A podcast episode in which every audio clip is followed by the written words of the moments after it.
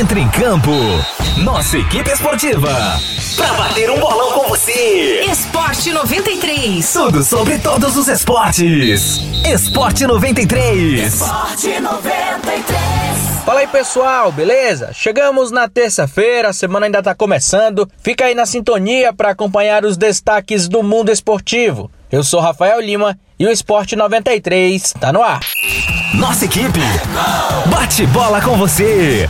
Esporte 93. Os clubes de São Paulo seguem se preparando para retomar os treinamentos. Ontem, o São Paulo informou os resultados dos testes de Covid-19 feitos de quinta a sábado da semana passada. Segundo o clube, entre as 90 pessoas examinadas, um jogador e um funcionário foram diagnosticados com o coronavírus e, portanto, ficaram afastados da volta das atividades. Ainda segundo o clube, durante o período de quarentena, três jogadores e um outro funcionário também foram contaminados pelo Covid-19, mas ficaram sem os sintomas e estão recuperados. Os testes de outros três atletas ainda estão em análise e serão divulgados em breve. A partir desta terça-feira, o clube vai realizar testes físicos, fisiológicos e clínicos no CT da Barra Funda. Depois, no dia 1 de julho, o São Paulo retomará os treinamentos. E quem também anunciou o resultado dos testes para a Covid-19 foi o Santos. O Alvinegro informou que um jogador do elenco testou positivo para o novo coronavírus. Além do atleta, oito funcionários também se contaminaram com o vírus.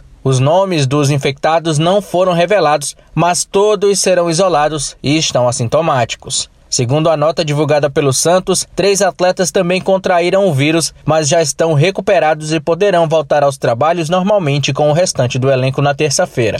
Segundo a nota divulgada pelo Santos, três atletas também contraíram o vírus, mas já estão recuperados e poderão voltar aos trabalhos normalmente com o restante do elenco nesta terça-feira, quando o Peixe dará início às avaliações físicas e fisiológicas. A próxima rodada de testes acontecerá no dia 29 de junho.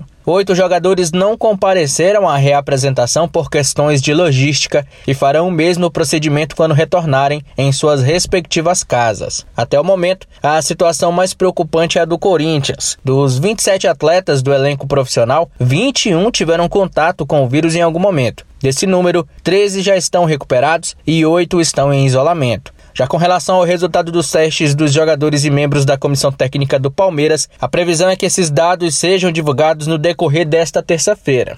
Mais uma informação preliminar dá conta de que quatro jogadores do Verdão foram contaminados.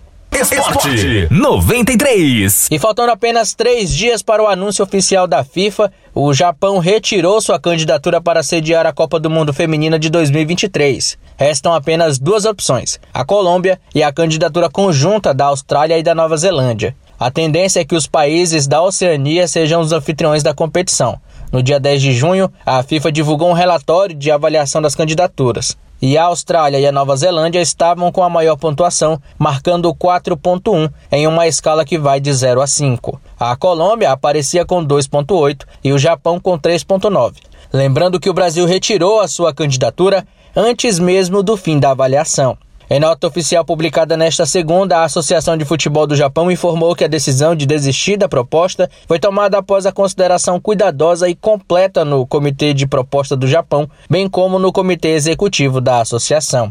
O anúncio da sede da Copa do Mundo Feminina será nesta quinta-feira, dia 25. A sede será escolhida por meio de votação do Conselho da FIFA. Quem conquistar a maioria dos votos vai receber a competição. Esporte 93. E agora é hora de atualização do mercado da bola. A nossa primeira informação interessa diretamente à torcida do Flamengo. É que o vice-presidente de futebol do clube, Marcos Braz, informou que a contratação de Pablo Mari por parte do Arsenal está sacramentada. Ou seja, o empréstimo culminou na ativação do passe fixado. Estima-se que a transferência, no geral, ronde a casa dos 16 milhões de euros, cerca de 95 milhões de reais na cotação atual. Já o lateral direito Thomas Meunier está perto de ser anunciado como reforço do Borussia Dortmund para a próxima temporada, de acordo com informações do jornal Bild. O jogador belga, que está em fase final de contrato com o Paris Saint-Germain, não renovou seu vínculo e deixará o clube da Cidade da Luz de graça. Quem também pode mudar de ares é o brasileiro Arthur, do Barcelona. Interessado no futebol do volante, a Juventus já fez uma proposta que foi prontamente recusada pelo Barça. Agora, o clube de Turim já sinalizou que vai fazer outra proposta, que envolve inclusive a ida do também volante Pjanic para a Catalunha, além de mais uma quantia em dinheiro. Esporte 93. Ouvinte, é isso. O programa de hoje fica por aqui,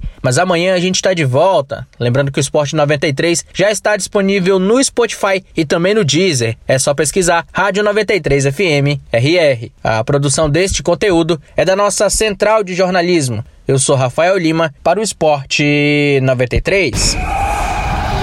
Esporte 93. A seleção da 93 entra em concentração. Mais informações esportivas amanhã.